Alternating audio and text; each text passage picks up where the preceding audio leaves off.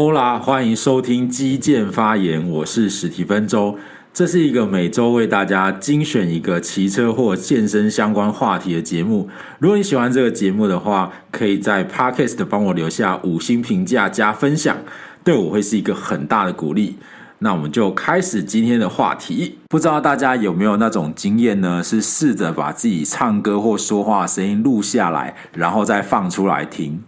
大部分的人都会觉得那个声音其实非常的不像是自己的声音吧。我其实也有这样子的感觉，只是我后来呢会出现在的就是对自己的外貌上面，尤其是身材。有的时候在跟我的朋友聊天的时候，我都会说我自己是个肥宅、死胖子，死胖子就不能够做什么做什么，吃什么吃什么这样子。朋友就会觉得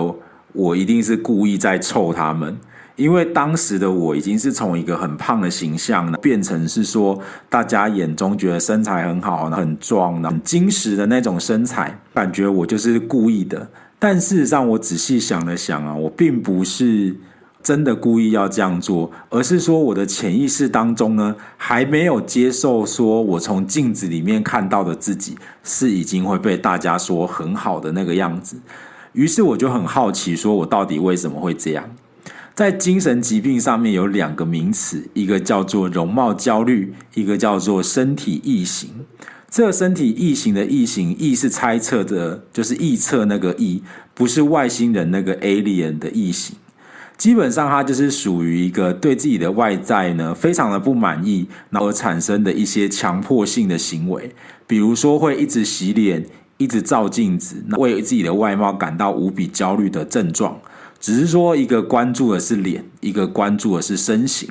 严重一点的话，甚至会是呃导致忧郁症的原因之一。有时候有一些比较久没见面的朋友呢，那发现我从以前那个胖胖的形象，然后变成到现在大家会觉得是肌肉男的形象的时候，就会好奇说：你怎么把自己搞成这样？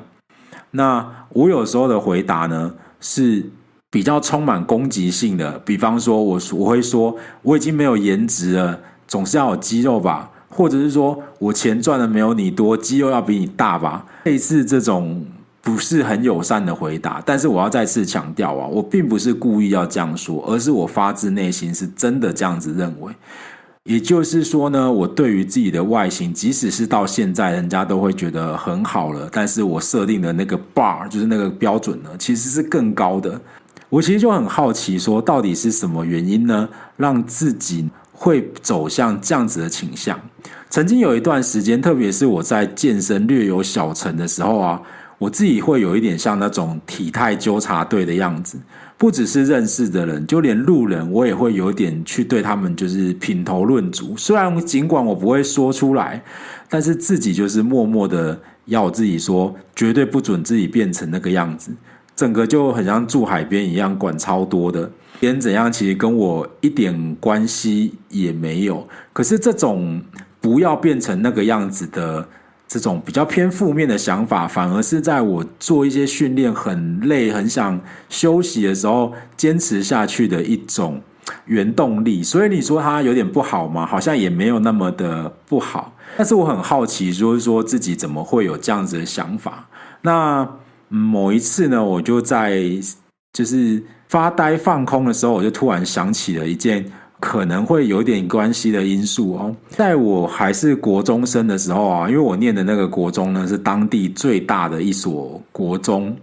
在我国一的时候，国三的那一届呢，其实有六十个班吧。那后来的国二呢，比较少一点点，它大概三四十个班。到了我这一届的时候，虽然又更少了，但是也有接近三十个班。总而言之，那就是一个超级大校。后来因为新附临近新成立的别的国中，所以才慢慢的班级数降下来。那学校人一多啊，就会有各式各样不同的人。当然也有那种品学兼优、表现很好的，也有那种。嗯，地痞流氓混混的那种学生，那所以霸凌这种事情啊，也是层出不穷啊。我就曾经亲眼见过一个同学，他就是只是在路上走，就莫名其妙的被抓进一间教室，然后扁一顿之后再丢出来，我整个就很震惊这样子。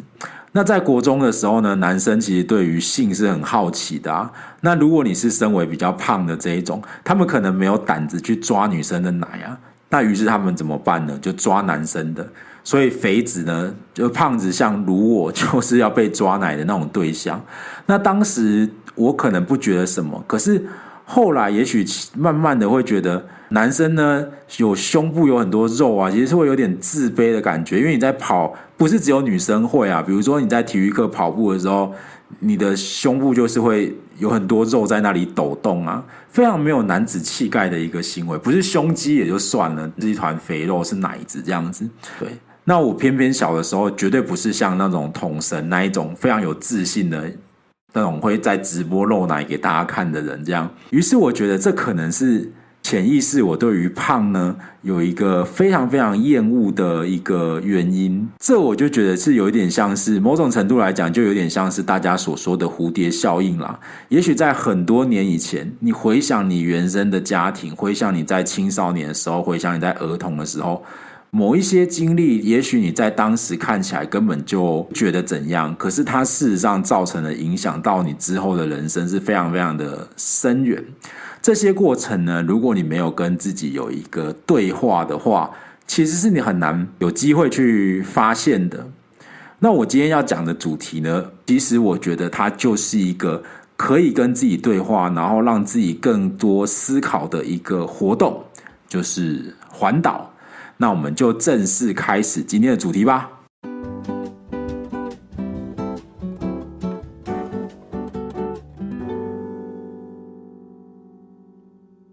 说到环岛这个活动啊，其实它应该已经行之有年了，因为早在我高中的时代呢，就已经听过这个词了。高中的老师就会说，在他高中毕业的时候，就跟同学骑着脚踏车去环岛。后来还有一部电影叫做《练习曲》，也是脚踏车环岛的故事。所以环岛的这个历史呢，至少有三四十年了吧。就我来讲，不是一个我知道它并不是一个什么新的活动。在前两年，因为疫情的关系啊，所以也大家也没办法出国嘛。那在疫情解封之后呢，有一段国语的爆发潮。那个时候，我觉得。呃，环岛旅行这件事情呢，好像就到达了一个顶峰。在脸书有一个社团叫做“环岛骑车去”，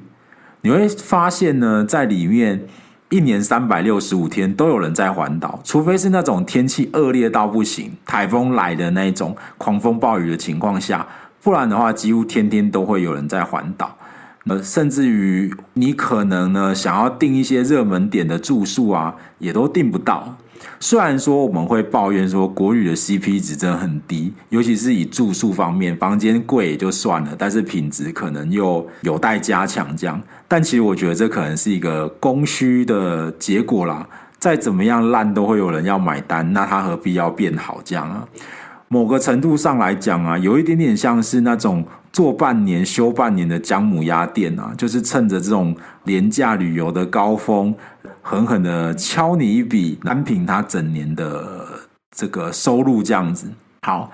那我就很好奇，说环岛这个活动呢，到底是从什么时候开始的？在查询国家图书馆的旧报纸资料库的时候呢，我发现最早出现“环岛”这个词的年代。可以推回到西元一九四七年，一九四七这个数字呢，可能对大家比较无感。好，但是呢，跟我们敌对的中华人民共和国 （A.K.A. 西台湾）它建国的年代呢，是一九四九年，这样大家就会比较有感觉了吧？好，那最初的环岛活动啊，基本上就是因为那个时候。国民党政府被打趴了嘛，所以他要转进来台湾建设一个反共的基地嘛，所以在一九四七年那个时候的环岛，基本上就是以视察台湾本岛的现况啊，来当做是一个主要的目的，比较偏政治跟军事的这种比较。不是像这种环岛比较没有这种政治军事意味的环岛呢？第一次是出现在什么时候呢？我查到最早的资料呢，是一九五五年。这里的这个新闻的摘要啊，可以稍微念给大家听一下。这是一篇一九五五年在《工商日报》的新闻。它的意思是说，呃，它的标题是说呢，侨生童子军环岛绕军之一行十人，于十三日将徒步抵台中市，一日逗留。十五日继续南下，也就是说，徒步环岛这件事情，在六七十年前的时候就已经有人在做了。那再进一步去查询之后，我发现其实早在六七十年前的时候，外国人环岛这件事情啊，也已经有人做了。那同样是《工商日报》的这个新闻，它的标题是这样：俄邮轮自由人开始环岛访问。那什么是俄邮轮呢？就是一艘俄国的邮轮，叫做陶普斯号，上面呢就有载着二十名只投奔自由的俄籍船员，他们要在台湾进行二十天的环岛访问，是为了推广共产主义 bad，共产党坏坏这样子。所以外国人环岛、徒步环岛都已经有人在六七十年前就做过了。这个环岛完全不是一个新的活动，这让我觉得非常的神奇，就有一点像是圣经里面的一句话：“呃，太阳底下无新事啊。”也就是说，以前发生过的事情啊，现在很有可能其实还是它会历史会一再重演啦。好像没有什么事情是特别值得惊讶跟觉得很神奇的这样。好，那说到这边呢，到底为什么要环岛呢？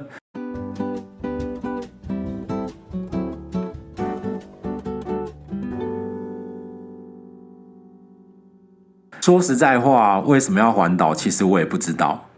我第一次骑机车环岛的时候，就仅仅是一个念头，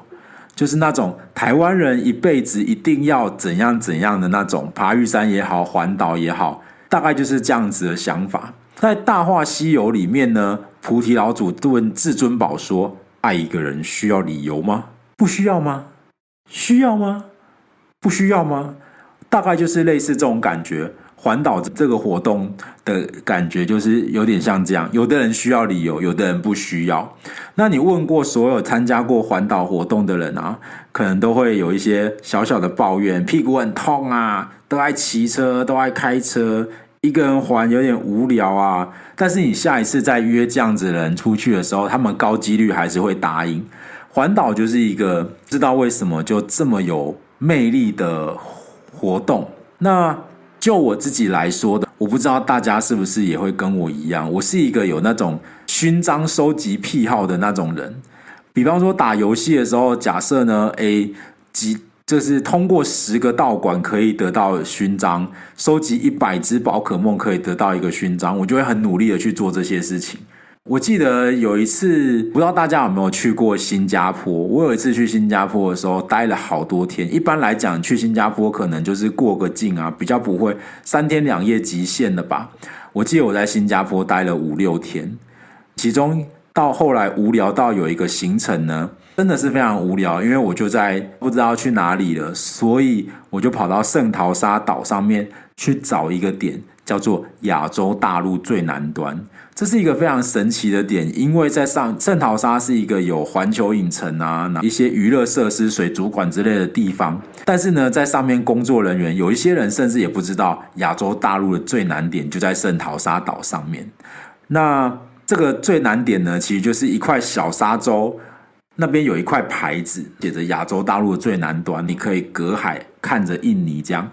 为了一个收集这样的一个标志，所以台湾最怎样？台湾最哪里最哪里的这种点呢，就是会很吸引我，一定要去收集到，有一种收集癖好吧？对，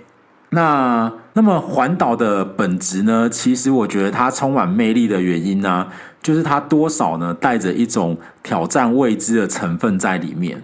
你要决定环岛的形式，比方说走路环岛、骑脚踏车环岛、骑摩托车环岛、开车环岛，或者坐火车环岛，你要。绕着大圈的海岸线，还是你要有山有海？那你要去几天？你要自己一个人去，还是要呼朋引伴跟你去？这些都是一些旅行的时候很重要的决策嘛。然后你会不知，虽然即使都是在台湾本岛里面，但是你不是很确定你会遇到什么样的状况，有一种冒险的因子在当中。我觉得这就是环岛呢之所以吸引人的部分，会让人一去想再去的原因。那特别是在我们进入职场工作之后啊，学生时代呢，你可能没有钱，但是你有的是大把的时间。但是进入职场之后呢，你可能有一点钱了，但是呢，你却没有了时间。那像我这样啊，又没钱又没时间，真的很可悲。哦，没有了，开玩笑的哦，没钱是真的这样。好，那环岛这个旅这个挑战呢，或者是说环岛这个活动啊，提供给了那种不自由的人呢，短暂的追求自由的时间，让你逃离你的工作，逃离你的家庭，暂时忘记这些，你就是好好的感受这路上的一切。那我自己个人环岛的经验呢，也有一些非常有趣的，当然也有一些非常刻骨铭心的。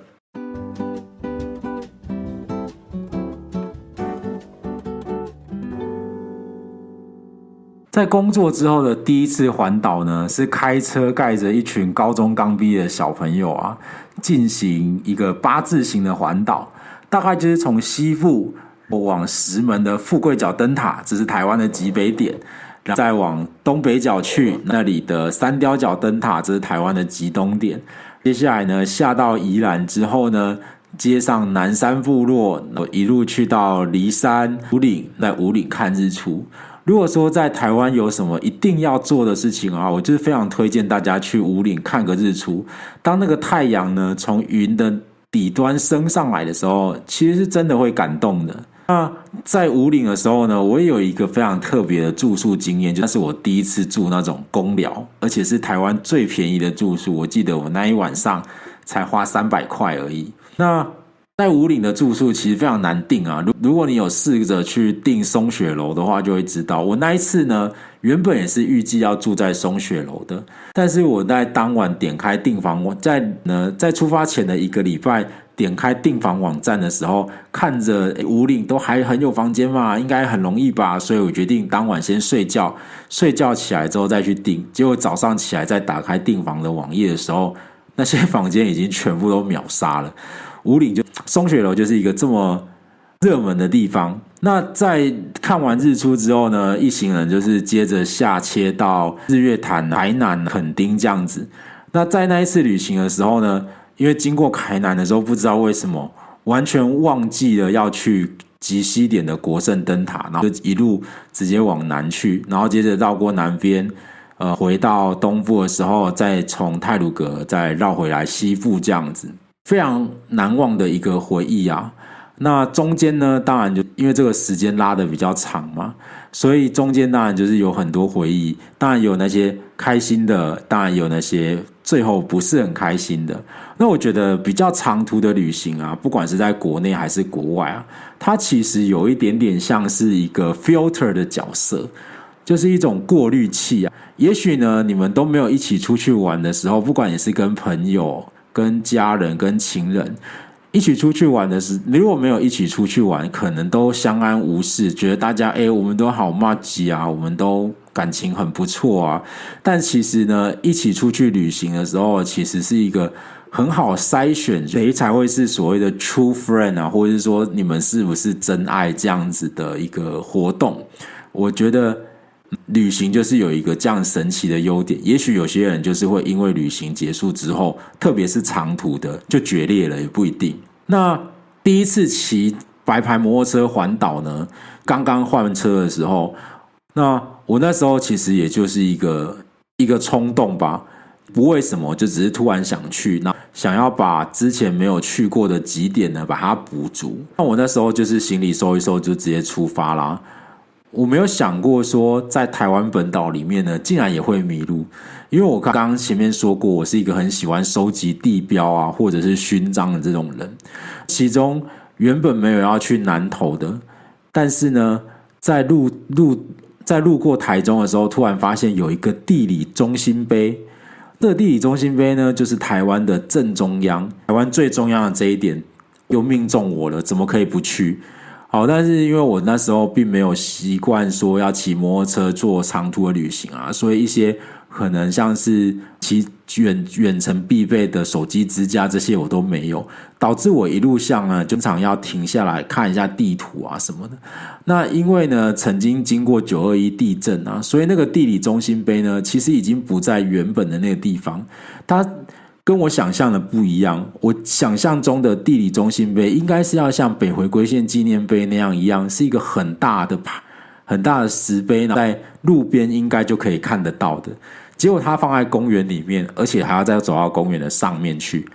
所以我在那里好来来回回绕了好几次。就完全找不到这个东西，还以为我是鬼打墙了，这样非常有趣的一个体验啊！好了，那第二次骑机车环岛的，我已经开始骑重机了。那个时候呢，就特地呢，趁着南横刚刚修好没有多久的时候，直接冲一发。是在南部念大学的啊，所以在前往南横的这个路上啊，就让我又回忆起了说我以前在学生的时代。跟同学从大从宿舍呢，然后骑到类似接近天池的那一带的一些回忆吧。那些同学呢，因为大家彼此出了社会，已经经过了一二十年了，已经渐渐联络的都很少了。所以那一次呢，就会变成是我们最后一次一起出去。以后可能也不一定会有这样子的机会，不是他们怎样，或是我怎么样，只是说大家都有各自彼此的生活。所以呢，环岛对于我来讲的一个意义啊。有一点像是跟自己对话的一个过程，特别是当我自己一个人骑车的时候，或者是在山路上面呢，跟车友的通讯断掉的时候，就会让自己的脑袋当中呢，思考很多过去、未来、现在等等的事情，踏着自己从前可能走过的足迹啊，好像是有一点呃，寻找自己过去的那种过程。所有过去的那些事情呢，都成就了我现在变成目前的这个样子。那可能有一些是好的，可能是有一些是不好的，但是就是慢慢的学习去接受自己最真实的那个样子。那我记得在求学阶段的时候，我要离开台北的时候呢，其实我是抱持着一种逃离台北的心态啊，能够离开北部越远越好。那相较之下呢，我就有了很多在其他县市生活的经验。当然，我有一些同学，或是有一些朋友，他们整个求学的生涯跟阶段呢、从来都没有离开北部。那这跟台湾的那种发展呢，是有一点关系的。因为台湾资源最丰富的地方，不管你是要玩也好，还是你要念书也好，对，尤其是念书，对学生来讲，台湾最好的学校都大部分集中在北部嘛。那也有一些人就是离不开北部这样子，所以你对于其他地方呢，就比较不会有那种特殊的情感连接。环岛这件事情的动机呢，可能就会稍微的弱了一点。所以我其实是蛮鼓励，如果家里有年轻的朋友啊，所以我其实蛮鼓励，如果家里有年轻的学子，慢慢的面临了就是说要选择大学的阶段了，我其实是很鼓励可以离乡背井。体验一下在外面生活的那个感觉，因为那个感受呢，是离开你的算是舒适圈吧，那会有一种让自己被迫呢，一定要做一些成长，那交一些新朋友，跟以前认识的人不一样的这种体验，其实我觉得非常的好，没有什么不好。像现在教育部呢，在学校里面要推行所谓的本土语言啊。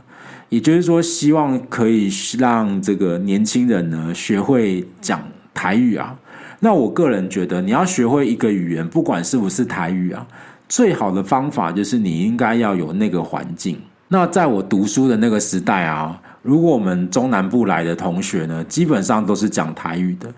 那我自己是一个北部到南部去读书的小孩，然后因为我家里本来就会讲台语啊，跟。中南部的同学讲台语的时候，其实我就会觉得，我果然是那种人不亲土亲的感觉。因为你讲了相同类似的语言的时候，很快的就会拉近那个距离，你就会明显的感觉到，虽然台湾大家都说并不是很大，但是北部的台语腔调跟那种南部的台语腔调啊，就会很明显的听得出来，这是北部人，对。对于从来没有离开北部的人，或者说家里从来没有在讲台语的啊，也许你听得懂，也许你能够讲，可是那个发音就是一种说不出来的诡异，跟有一种很刻意不自然的感觉。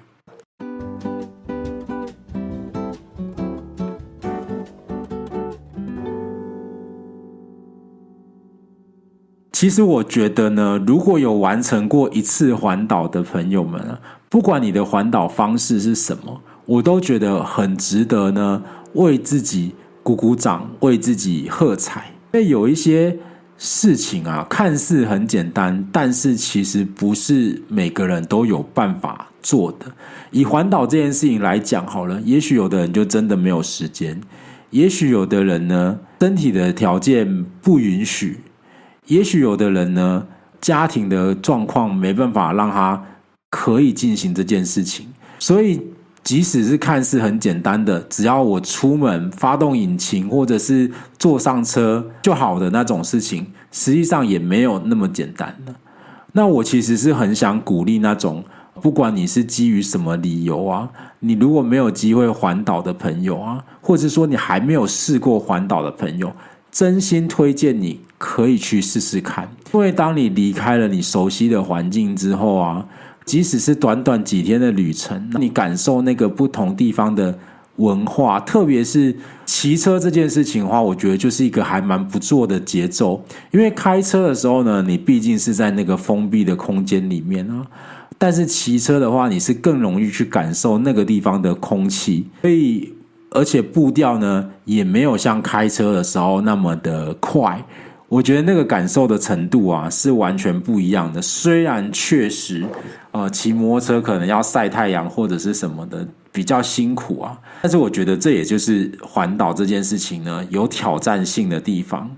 就有一点点像是五月天的歌词所说的：有些事情还不做，你的理由会是什么呢？我印象中很深刻的一次环岛呢，是当我走到东部海岸的时候。我那时候遇到了一个爸爸带着他的小孩去环岛，那当然就在稍微闲聊一下的过程里面啊，我觉得其实蛮感动的，因为他说呢，小孩有一天呢会变得不愿意再跟我出门啊，所以趁着他还愿意跟我出门的时候，带着他一起创造共同的回忆啊，这件事情就会变得是很重要的。其实我觉得很推荐爸爸妈妈呢带着孩子去做这件事情啊。以我自己来讲，我觉得人生当中最遗憾的一个点呢，呃，我跟父亲的回忆呢都是非常负面的那种，因为多数的情况下都是他在揍我，这样，可能我就是欠揍吧，这样，那变成是说我对他的怀念，对他没有任何的那种情感上的连接跟怀念啊，只有痛苦的回忆啊，所以我觉得，呃，小孩的成长呢，就只有一次。他不会再重来了，所以也许计划一次环岛旅行啊，超级麻烦，要准备的东西非常的多。可是我觉得呢，背后创造出来的那个回忆啊，已经超越了环岛这件事情本身。我们说读万卷书不如行万里路嘛，那作为一个台湾人，更应该要想办法去感受一些不同角度的台湾。你说是不是呢？那这一集的节目呢，就先跟大家聊到这边。我们就下一期节目再见，谢谢大家，拜拜。